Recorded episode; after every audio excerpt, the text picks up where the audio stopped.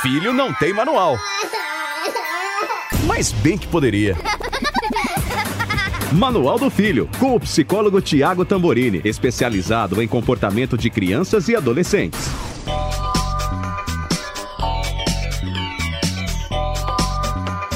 Olá, queridos que estão aí acompanhando semanalmente o nosso Manual do Filho, tentando pegar aí um capítulo, uma estratégia, uma direção para essa difícil tarefa de educar. Sorte que a gente conta com a ajuda dos mais do que universitários, né? A gente tem Thiago Tamborini, que é psicólogo especializado em criança e adolescente para ser a lanterna, apontar para o lugar certo, ou pelo menos para a tentativa nossa de ir para o lugar certo, né, Tiago? Tudo bom? Muito bem, tudo ótimo, Paulinha. Sempre bom falar com você e ter esse, esse feedback gostoso e positivo. Eu fico me achando, Paulinha tem que se achar mesmo. Porque, olha, é cada resposta que o senhor nos entrega aqui, é cada confissão de erro que eu faço, que, olha, veja lá, veja lá. Bom, é, essa, essa temporada a gente tem falado mais sobre adolescência, essa era a meta da temporada, a gente misturou com pandemia, pois afinal ninguém esperava que a gente ia estar tá nesse dia da marmota, né, é. acordando, é. dormindo, acordando e dormindo é, à espera de uma vacina. Mas a gente tem tentado abordar os assuntos da adolescência, porque a gente já deu. Acho que está todo mundo um pouco exausto desses assuntos, né? Da pandemia, a gente já discutiu bastante sobre isso, está todo mundo numa eminência da volta às aulas, que também é um assunto que a gente já discutiu. Na verdade, está todo mundo pois é. esperando é. para ver como isso vai acontecer. Então, à medida que isso acontecer, a gente volta Estamos atentos a novos capítulos dessa história, né, Paulinho? Enquanto a gente sentir que a gente já falou pelo menos daquilo que é da nossa competência, da nossa alçada, a gente mantém o foco em falar dos adolescentes. Se surgir novidades nesse caminho, voltaremos a falar especificamente das questões da pandemia. É, então, vamos focar nos adolescentes hoje com um tema. Aliás, por falar em tema, né, vocês podem indicar temas tá? Vocês podem ir lá no nosso Instagram. Eu sou Paulinha Carvalho JP e o Thiago. É Thiago Tamborini sem H. Procurem a gente por lá, contem as suas histórias, nos marquem nos stories, é muito importante a gente saber que vocês estão ouvindo, gostando, apreciando. Compartilhem nos grupos aí de WhatsApp, reúnam as melhores perguntas ou temas, que a gente pode fazer um podcast custom made Olha que chique. Muito bem. Feito por encomenda aqui. Só você falar com a gente, né? Que a gente não vai ser bidu de adivinhar o que é que vocês querem. Hoje o nosso tema é o seguinte, ó. Meu filho já está no ensino médio, mas não tem projetos de vida. Hum, Tiago, hum. o que é ter um projeto de vida? Adorei a pergunta. pela definição do rolê, porque caramba, meu, o que é ter um projeto de vida? Eu Muito não tenho bem. até hoje, eu acho.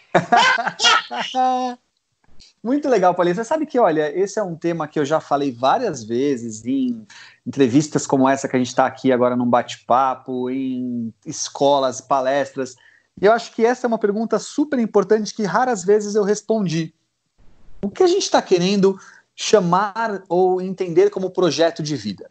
E aí é o seguinte, olha, toda vez que a gente falar sobre anseios, sobre desejos, é, sobre caminhos que a gente quer percorrer, sobre lugares que a gente quer chegar, a gente pode estar falando de um projeto de vida. Então, desde as coisas mais importantes, ou sei lá, das coisas mais uh, clássicas, como por exemplo, ter filhos, casar, uh, ter uma profissão e uma, se formar numa universidade, até as questões mais do dia a dia, como, por exemplo, uh, melhorar a minha relação com a espiritualidade, ter uma melhor qualidade de alimentação, ou seja, tudo que envolver anseios, desejos e coisas que estejam relacionadas ao um projeto com a minha vida.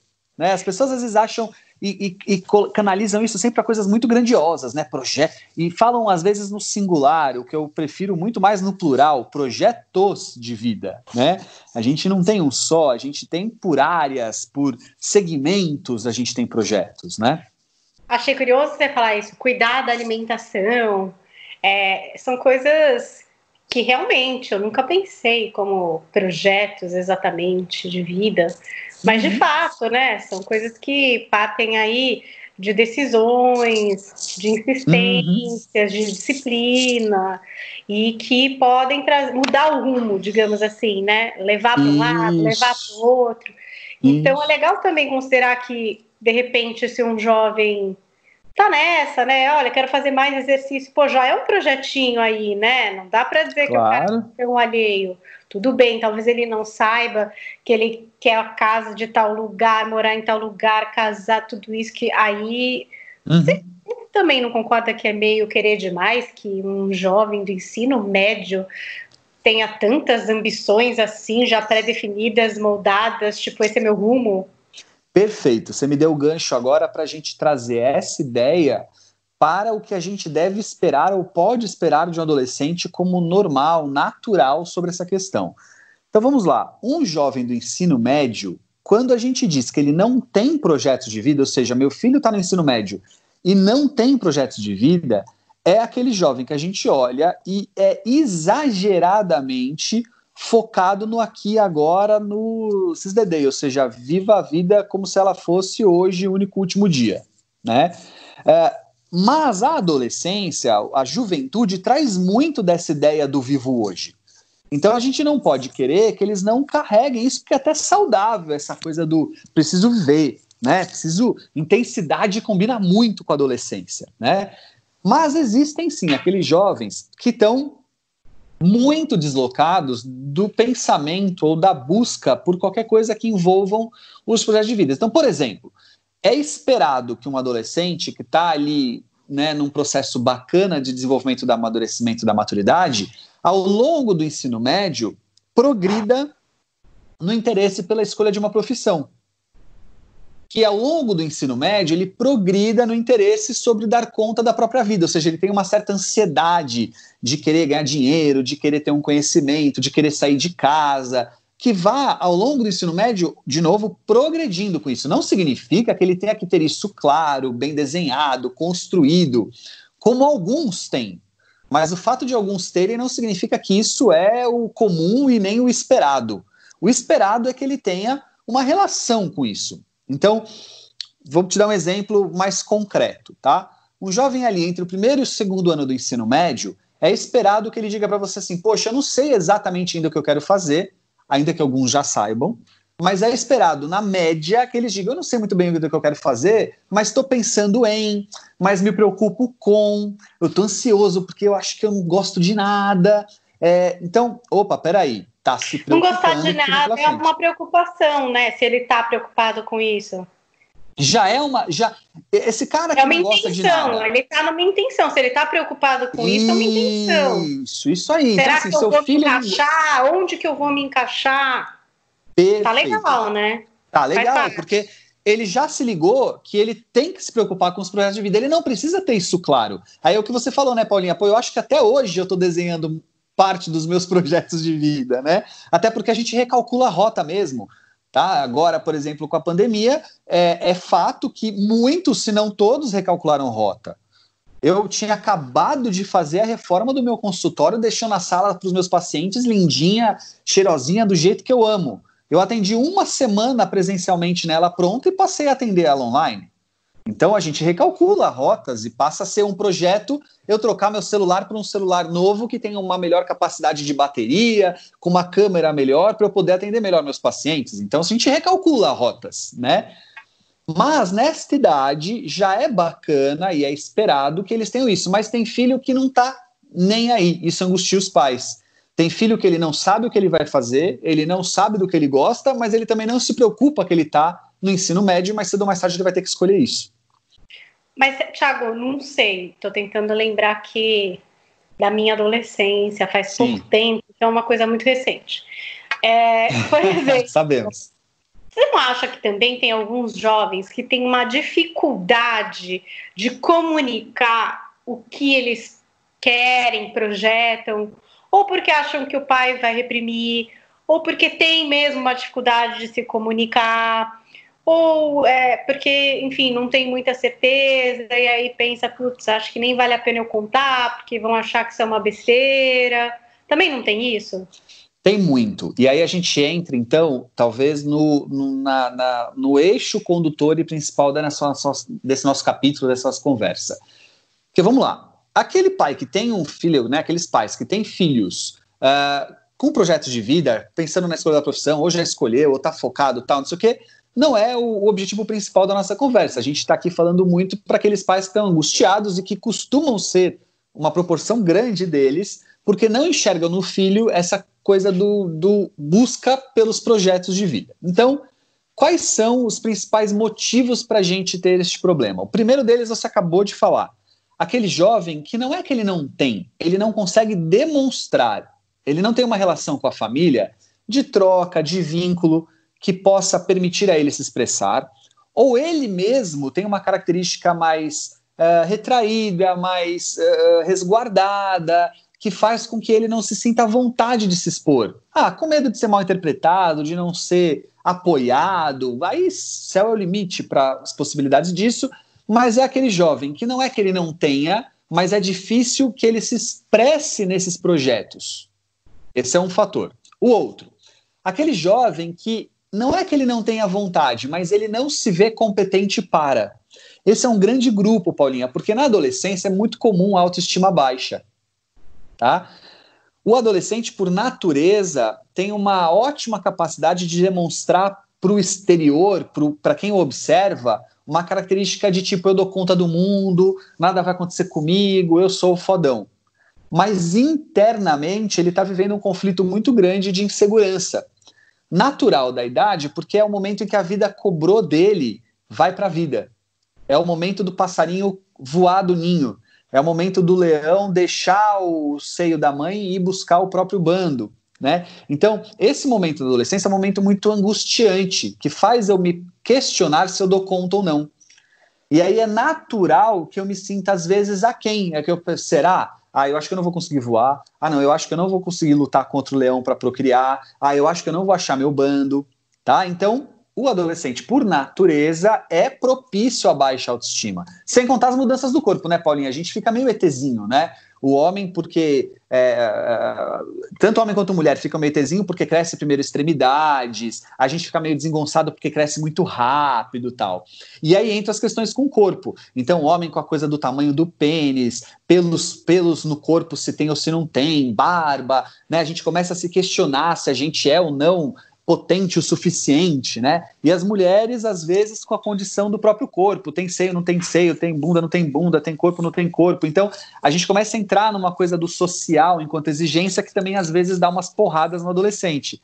Que até ter maturidade para lidar com isso, até perceber que não é esse o caminho, às vezes pode levar a uma autoestima baixa, tá?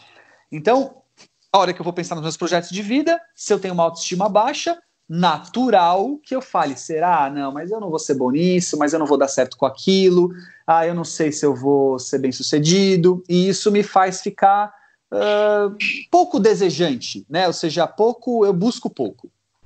Terceiro grupo, terceiro fator que leva alguém a não ter projetos de vida.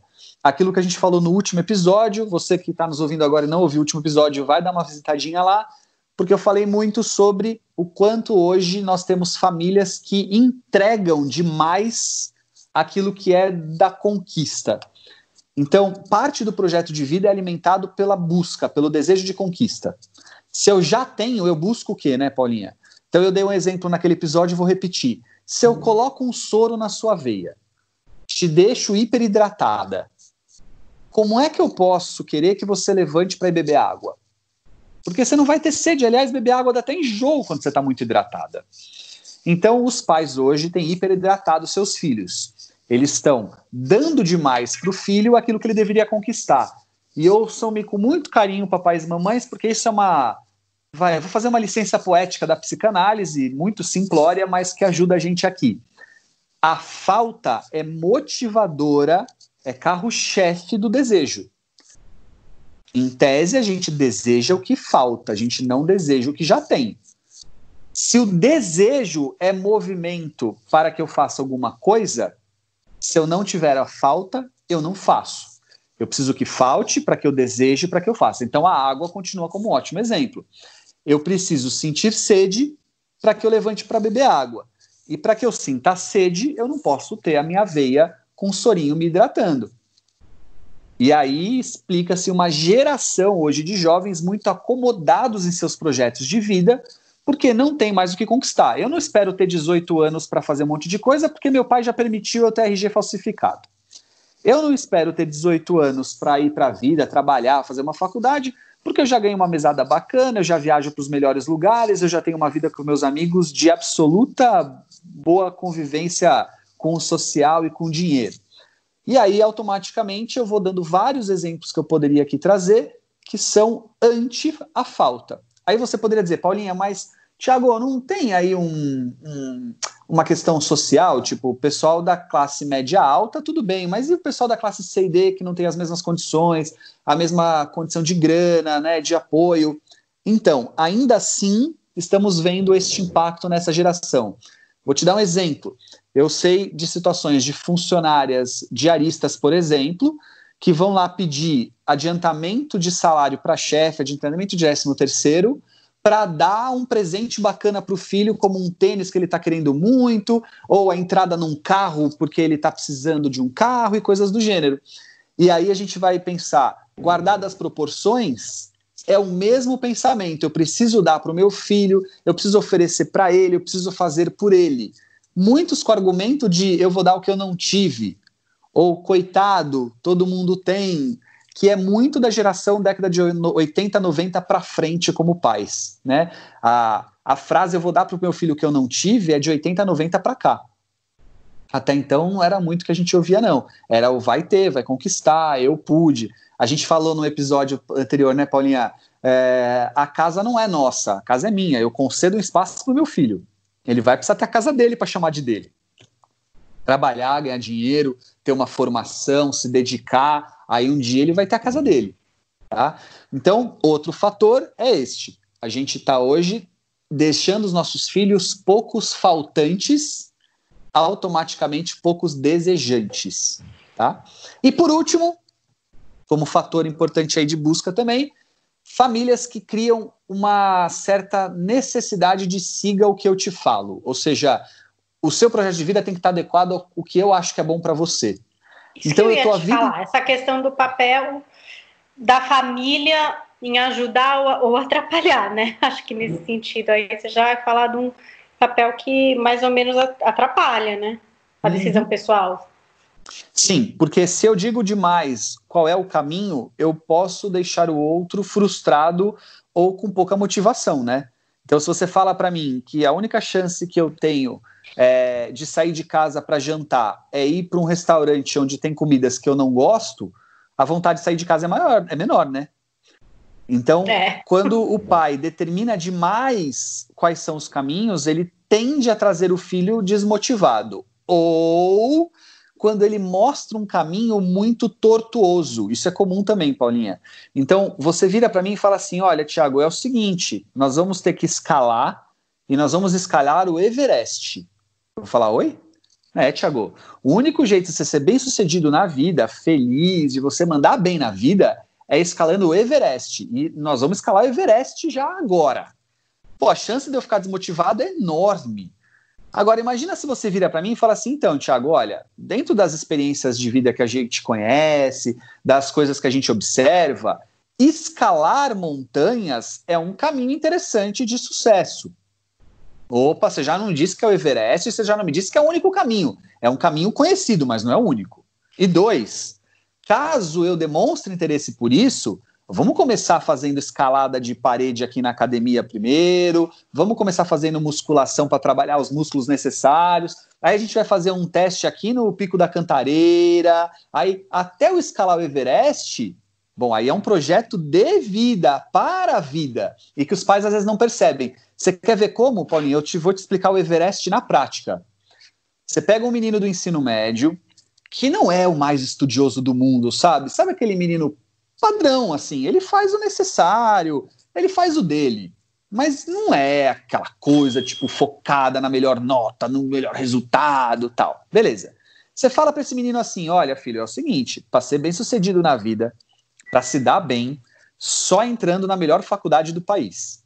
Se você não entrar na mais concorrida, na melhor, eu sinto muito. Hoje em dia, ainda mais agora com esse mercado, ih, filho, se você não entrar nessa, esse filho pode olhar para isso e falar assim: meu Deus do céu, mas eu não nasci para entrar nessa faculdade, eu não, eu não tenho condição, eu não, gente, eu nunca estudei o suficiente para isso.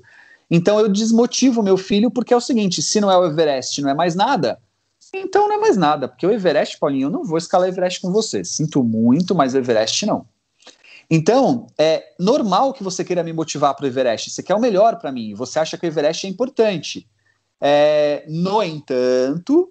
Há é vários caminhos para se chegar lá. Opa, opa, opa, opa. E há mesmo, né? É muita oh, ignorância um pai achar que só fazer uma universidade boa aos 17, 18 anos vai garantir que seu filho seja bem sucedido na área imediata que ele escolheu, porque tem gente que escolhe uma área imediata e depois vai fazer sucesso numa completamente diferente, a gente sabe bem disso, né? isso. né? Exatamente isso, Paulinha. Olha como a gente tem é, uma quantidade enorme de pais hoje que botam todas as suas fichas nessa ideia, como se o filho não estudasse na melhor universidade do país, é, ele estaria fadado ao fracasso. E nossa, isso é cada vez menos uma verdade absoluta. É um dos caminhos, é um dos facilitadores, mas não é o único, e nem sempre é um facilitador dependendo do perfil do seu filho, né? Eu aqui trabalho com orientação. Thiago, essa questão do perfil do filho, né? Como você disse, tem alguns que de fato são muito determinados, inclusive em relação aos estudos, são uhum. muito autoexigentes, fazem uhum. muita questão de ir bem. Não é só porque o pai cobra, às vezes o próprio filho se cobra, né? Porque muita uhum. gente acha que assim, ah, esse pai é porque não tá nem aí, né? Aí o menino vai mal, o pai não tá nem aí, fica de recuperação. E assim, eu acho que são coisas separadas. Eu acho que tem tem muito a ver com a personalidade individual.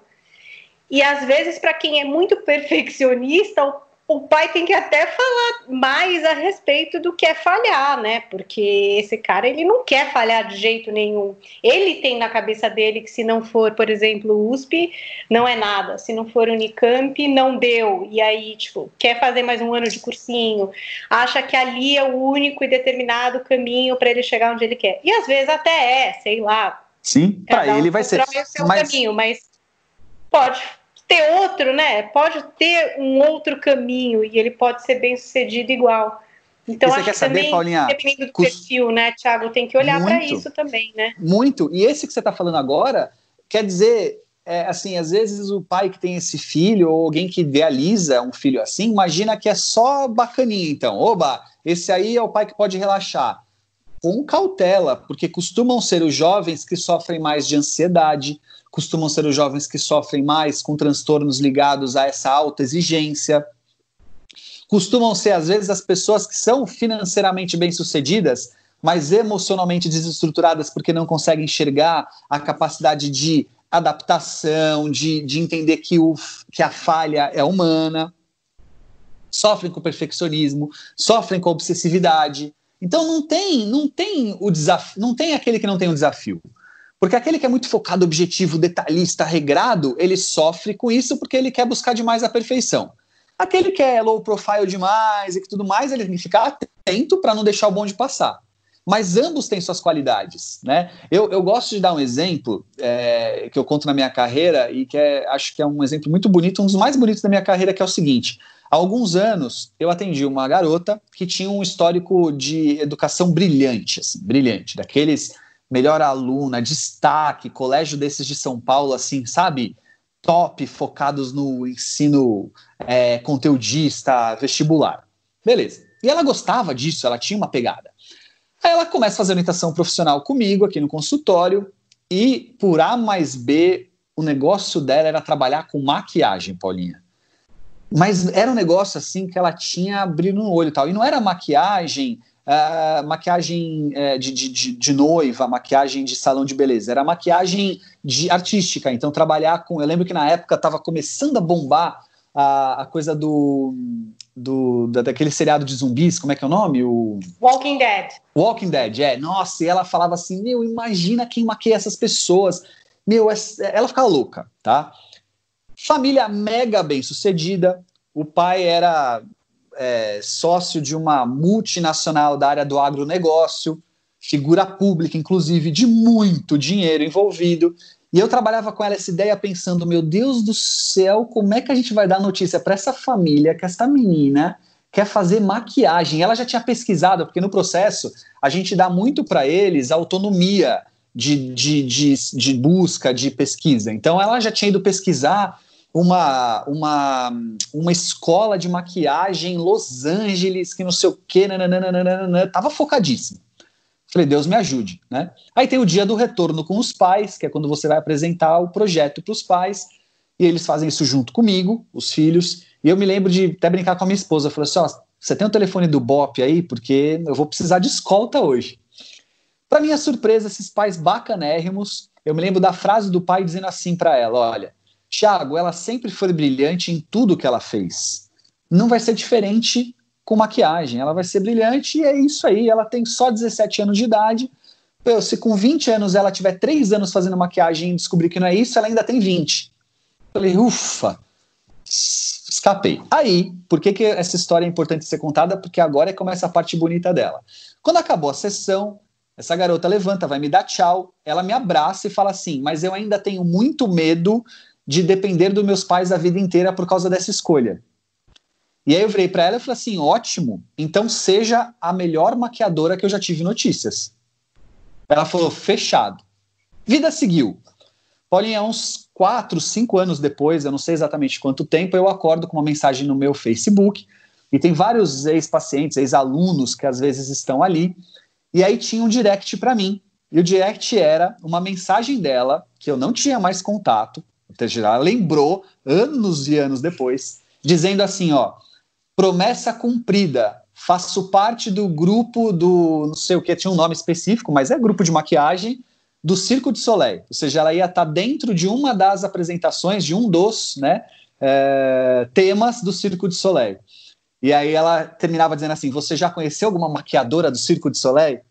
Olha, olha só, ela anos depois ainda foi visitar isso. E aí, putz, eu não preciso dizer para você que eu fiquei emocionado, tal, não sei o quê, né, né, né. Mas eu conto essa história porque eu, é uma história tão bacana para dizer para os pais assim. Às vezes você vai ouvir seu filho falando que quer fazer maquiagem, e você vai falar: Meu Deus do céu, como é que você vai ganhar dinheiro com isso? Meu Deus do céu, como é que você vai ser? Como é que você vai dar conta da sua vida com isso? E esta menina, é, ainda que com medo disso, foi atrás desse sonho, dessa característica que tinha tudo a ver com ela, desse tesão, e terminou, não sei hoje, já faz aí um tempinho que eu recebi essa mensagem, mas terminou que teve a sua experiência lá. Ah, Tiago, mas tinha dinheiro, pôde fazer maquiagem num curso em Los Angeles tal. Ah, verdade, tem todo um contexto muito bonitinho e bacana por trás, é verdade. Mas se adaptado à realidade de cada um de nós, eu não tenho a menor dúvida que esta realidade sempre vai apontar para que você permita ao seu filho fazer a escolha que brilha os olhos. Você quer aumentar as chances do seu filho se dar bem com o que ele faz? Deixe ele escolher aquilo que brilha os olhos. Porque, ainda que ele possa não ir no caminho que você determinou, você vai ficar feliz com seu filho quando você vê brilho nos olhos dele. Não importa que ele seja milionário, com o olho opaco, com aquela sensação de vida tipo, meu, o que, que eu estou fazendo da minha vida? Você ainda assim não vai ficar feliz por ele. Você vai precisar ver brilho no olho. Então, faça o que você fizer enquanto aquele que apoia, apoie para onde os olhos apontam para brilhar que a chance é muito maior do seu filho ser bem sucedido. E bem sucedido nem sempre, Paulinho, é ganhar dinheiro, é ter bens, é, isso é que eu ia falar também para você tentar definir o que é ser bem sucedido. Bem sucedido. Porque eu acho que tem muita, tem muitos pontos de vista, né? Tem gente que acha que ser bem sucedido é ter qualidade de vida, morar numa cidade sem poluição, sem trânsito, sem violência. Tem gente que acha que ser bem sucedido realmente é ter muita grana, ter muito dinheiro. Tem gente que acha que é formar uma família doriana, feliz, lá lá lá. Apesar de que a gente sabe, não vamos contar, né? Mas família doriana, gente, é só no comercial mesmo. Enfim, tem muitas definições a respeito de ser e bem aquela família doriana Aquela família Doriana do comercial deve ser chata demais também, né, Paulinha? Ela é linda ali também, mas eu não queria viver nessa família, não, hein? Ai, mas ela não existe. Ainda bem. Chata. Eu, eu tenho certeza que não. De, depois de muitos anos de observação interna e externa, a gente sempre vem a descobrir que a foto do Instagram não é exatamente o que acontece na vida real, né? Concordo. E aí, mas então, o que, que é ser bem sucedido? Você acha que tipo essa é uma boa conversa também para equalizar? Porque às vezes o pai ele tem muito esse receio, né? Como que você vai pagar as suas contas? Como que você vai. Bom, é, todo mundo tem, né? Na verdade, sim. quando os boletos começam a cair, aí chegou na vida adulta, né, gente? Sim, sim. Que é a responsabilização. Mas de quantos são esses boletos, né? Os pais às vezes acham que o filho quer ter aquela mesma que padrão de vida que eles, às vezes o filho não, às vezes uhum. o filho uhum. até quer mais, não sei, né? Depende. Perfeito. É bom então, equalizar? Olha, muito. Assim, bem sucedido é aquele que, adequado aos seus anseios, chega lá. Então, se o meu anseio é viver numa cidade mais tranquila, com menos trânsito, com mais segurança, é, com horários de trabalho mais bem definidos e com uma rotina mais clara, então a hora que eu chegar ali, eu fui bem sucedido. Mas bem sucedido pode ser aquele também que agora, nesse momento, busca a cura para o Covid-19. Então, ele será bem sucedido quando as suas pesquisas apontarem para caminhos. Ou seja, bem sucedido é aquele que, diante dos seus anseios, consegue chegar lá. A questão é que é difícil para pai e mãe deixar que o filho, muitas vezes, siga os seus anseios, porque o nosso desejo é projetar os nossos anseios para eles, né? As nossas experiências, os nossos é. erros. A gente não gosta de deixar filho errar. A gente acha que a gente tem que cometer os erros por eles e ensinar eles para causa disso. Então, ah, eu tomei uma decisão errada de profissão, meu filho não pode errar. Quem disse? Talvez a sua decisão errada te fez crescer, te ajudou, e seu filho vai ter que tomar uma decisão errada também para poder crescer, acontece, né? Eu já vivi situações aqui no consultório, contei uma história linda, mas poderia contar histórias de, sei lá, pacientes que você fala assim, amigão, presta atenção, você não tem nada a ver com isso, por que, que você está escolhendo isso? Ah, não, porque. Mas você tem a ver com maquiagem. Você não percebe que tem a ver com maquiagem? Não, Deus me livre. Maquiagem, como é que vai ver com maquiagem? Você é louco, eu não vou fazer. Eu adoro maquiagem, eu amo maquiagem. Nossa, eu seria muito feliz sendo maquiador, mas não, não, não dá. Eu vou fazer economia, eu vou fazer engenharia de produção. E aí a gente aqui faz o que com isso? Fala, então tá bom, então vai viver essa experiência. Caso você esteja certo, não nos falamos mais. Caso eu esteja certo, a gente volta a se falar daqui a um tempo. E aí, quando acontece, né, da gente voltar a se falar, é muito legal, porque a gente volta a se falar e fala assim: tá bom, Thiago, já entendi. Me ajuda agora então a seguir aquele projeto que, pô, eu sentia que era o meu, mas naquela época não tinha coragem, agora eu tenho. Pô, por que tem coragem? Porque amadureceu, porque cresceu, porque tem mais idade, porque viveu uma experiência não foi jogado fora. Não é que, nossa, jogou dois anos da vida fora, três anos da vida. Nada. Foi parte da construção. Ah, para alguns é totalmente jogar fora? Para alguns é totalmente jogar fora. Mas não é para a maioria, não. Para muitos é uma construção, é um, é um movimento, né? É, e, e, bola que segue, mas para os pais é muito difícil. Às vezes a gente quer muito determinar o melhor para eles, o certo para eles, o que vale a pena para eles, sempre projetando um pouco de nós mesmos, né? Agora, Thiago, é, se a gente está vendo essa passividade aí, que, puxa, penso em nada, amanhã no máximo, super curto prazo, os planos, sem projetar nada, nem se questionar, nem. Enfim, tem que cutucar essa onça com a vara cursa, curta, a cursa não, curso não, gente, vara curta, não vara curso. É, você como pai tem que primeiro observar você, porque é justo que já que você está nos ouvindo, que você se autoavalie. Então, será que você está sendo um pai exigente demais que acabou colocando para esse filho uma sensação de que ele vai escalar o Everest? Reavalie rotas. Ou, será que você como pai está definindo demais para ele qual é o caminho? Então, além de estar tá dizendo para ele que é, o único caminho é o Everest, você está obrigando ele aí pelo Everest a ser um, um alpinista, então cuidado, porque isso também desmotiva. Então faça primeiro a sua lição de casa, observando como você está tentando motivar e qual pode ser a sua responsabilidade sobre isso. Feito isso, observe o seu filho.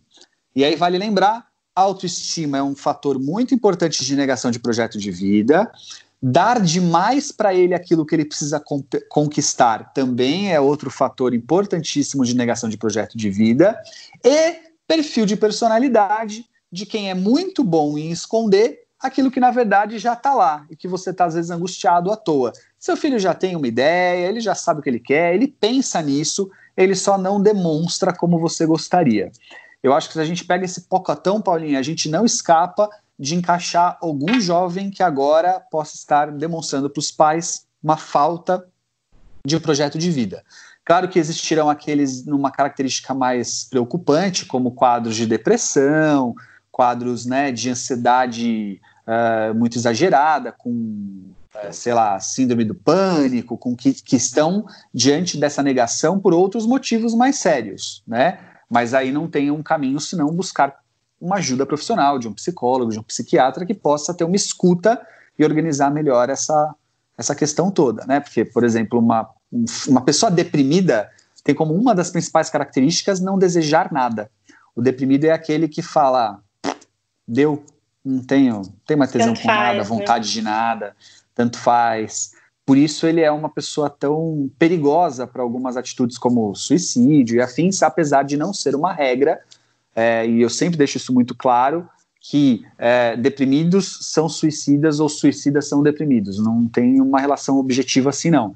Mas explica, né, por que, que alguém que está deprimido muitas vezes traz como uma das características o impulso suicida, porque é aquele que fala assim, meu, deu para mim, eu não tenho mais vontade de nada, eu não gosto mais nada, eu não quero mais nada, para mim a vida acabou, né? E aí fica difícil ter projeto de vida, né, Paulinho? Então, às vezes a gente está falando também desse jovem que precisa de uma ajuda extra e você, pai e mãe que nos ouve agora, precisa estar tá sensível a isso. Eu sempre digo, ó, na dúvida, procura ajuda. Tipo da coisa que não dá para errar.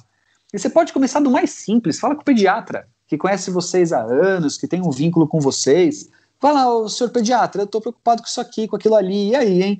Dos pacientes que você ouve aqui no seu consultório, aí ele pode dizer, poxa, faz sentido, procura um psicólogo né? Então vai no mais simples, que às vezes você não, não tem chance de errar. Bom, gente, espero que vocês estejam sendo ajudados aqui, entendeu? Eu ainda estou com crianças pequenas, tentando que eles leiam esse livro aqui, ó. Essa é a minha Qual é? missão. É? Olha que livrinho grande, gente. James e o Pêssego Gigante. Roald Dahl. Chegou esse livro aqui, eu já falei, mentira que a criança lê tudo isso aos oito. Ó, vai estar tá no Instagram a foto do livro, hein? Tá difícil de ler, mas estamos aqui insistindo e abrindo já um espaço para que ele consiga dizer o que ele gosta ou não, porque acho que é bom ter esse canal, né? Esse canal é bom abrir sempre, né, Tiago? De poder dizer se tem dificuldade, o que gosta, o que acha mais fácil. Sim. Porque aí a gente pode sempre tentar manter aberto, né? Porque na adolescência já fecha naturalmente, mas para ter um fluxo das ideias aí, para quem sabe poder ajudar nessa hora dessas decisões, porque gera muita ansiedade isso para o jovem, né? A escolha da faculdade mesmo hoje sabendo que pode mudar o rumo, que pode trocar de faculdade, ou ser uma profissão completamente diferente, é alguma coisa que gera uma ansiedade gigante para eles, né, Tiago? Uhum, sem dúvida. E aí eu vou te dar uma, um exemplo muito, muito pessoal, porque é exatamente falando de mim, para te ajudar com essa situação do seu filho aí agora e a gente fechar esse nosso bate-papo. Eu fui um cara que, quando olhava para livros como esse que você mostrou agora, eu tinha calafrios eu odiava ler com todas as minhas forças, assim, mas com todas as minhas forças. Eu tinha preguiça, eu tinha sono, mas era hardcore, tá? A ponto de ter uma passagem na família que a minha mãe lembra até hoje, a gente dá muita risada, de um dos livros que eu tinha que ler, eu deitei na cama e a minha cama ficava virada para a porta. Então eu deitei de bruços na cama, como se as minhas costas ficassem viradas para a porta e coloquei o livro apoiado na parede. Então, você que passasse pelo meu quarto, você me veria deitado de costas olhando para o livro, certo? Livro apoiado Claro, eu ia falar, nossa, mas está por horas, Ale. Era só, é, era só você. Bom, eu dormi, porque esse era o meu objetivo, dormir, eu não queria ler o livro. E quando eu acordei, tinha um bilhetinho entre eu e o livro, e o bilhetinho dizia: quando acordar, volte a ler. Né? É, a minha mãe sempre muito. A minha mãe era uma leitora voraz, ela sempre. O exemplo em casa nunca faltou. Tanto meu pai quanto minha mãe foram leitores vorazes. A minha mãe era daquela que começava a ler às 8 da manhã de um sábado e terminava às 8 da, manhã, da noite de um domingo, assim. E, e não deu certo como exemplo para mim, não. Mas eu me lembro que jamais ela trouxe palavras do tipo: o que você vai ser na vida se você não ler? Ou você está fadado ao fracasso se você não for o leitor? Nunca, nunca. Ela sempre foi aquela que me colocava diante da minha obrigação e que me cobrava e ponto final. Muito bem, nem sempre dando certo. Hoje eu não só gosto de ler, como sou autor de livro. E não ter lido livros como esse na escola não me fadaram a ser um fracassado. Me trouxe dificuldades, é verdade. Tive que fazer cursinho para entrar na faculdade, podia ter pulado essa, porque é uma chatice um ano de cursinho. Uh, tive que buscar uma, uma, ao longo da minha vida adulta, uma condição de aprender a escrever melhor, fazendo cursos de redação, é, pagando pessoas para corrigir meus textos durante muitas vezes, porque, claro, se tivesse lido mais na minha infância, talvez hoje tivesse é, passado mais fácil por essa fase de aprendizado, mas a verdade é que isso nunca me limitou a ser uma pessoa que, na hora que foi realmente importante para aquilo que realmente fez a diferença na minha vida, eu fui um leitor e faculdade de psicologia é isso, né? A gente lê muito, né? Até hoje e não me impediu, inclusive, de ser autor de livro. Então, você pai e mãe que ouve agora, viu, Paulinha? É, eu tô tranquila, cobre, então. Cobre seu filho, é, traga alternativas, exija que ele leia, bota ele diante dessa lei que a escola está impondo para ele, mas nunca durma com a sensação de meu filho tá perdido porque ele não é um leitor, porque você nunca sabe o dia de amanhã. E fica a dica, eu vou pôr o livro lá no meu Instagram, porque é Cadê? é maravilhoso. James e o Pêssego Gigante, Ronaldo. É o mesmo cara que escreveu A Fantástica Fábrica de Chocolate. Fechou. Que, aliás, poderia ter sido escolhido de João, mas ele ficou mais encantado com a história de um pêssego gigante. Vai saber. Um agrônomo, deve ser isso, sabe? Não Fechou, sei. tá decidido já. então, gente, se vocês têm dúvidas, querem continuar nesse assunto ou explorar outros, não se esqueçam, estamos no Instagram, eu sou Paulinha Carvalho JP e o Thiago também está por lá. Eu sou Thiago Tamborini e o Thiago é sem H cheio de lives importantes, Nossa. com famosos. Meu Deus viu? do céu, A última foi com a Dani Suzuki, uma simpatia zaça. Que ela era linda, eu já sabia, mas que ela é simpática foi uma descoberta assim incrível, uma pessoa muito legal.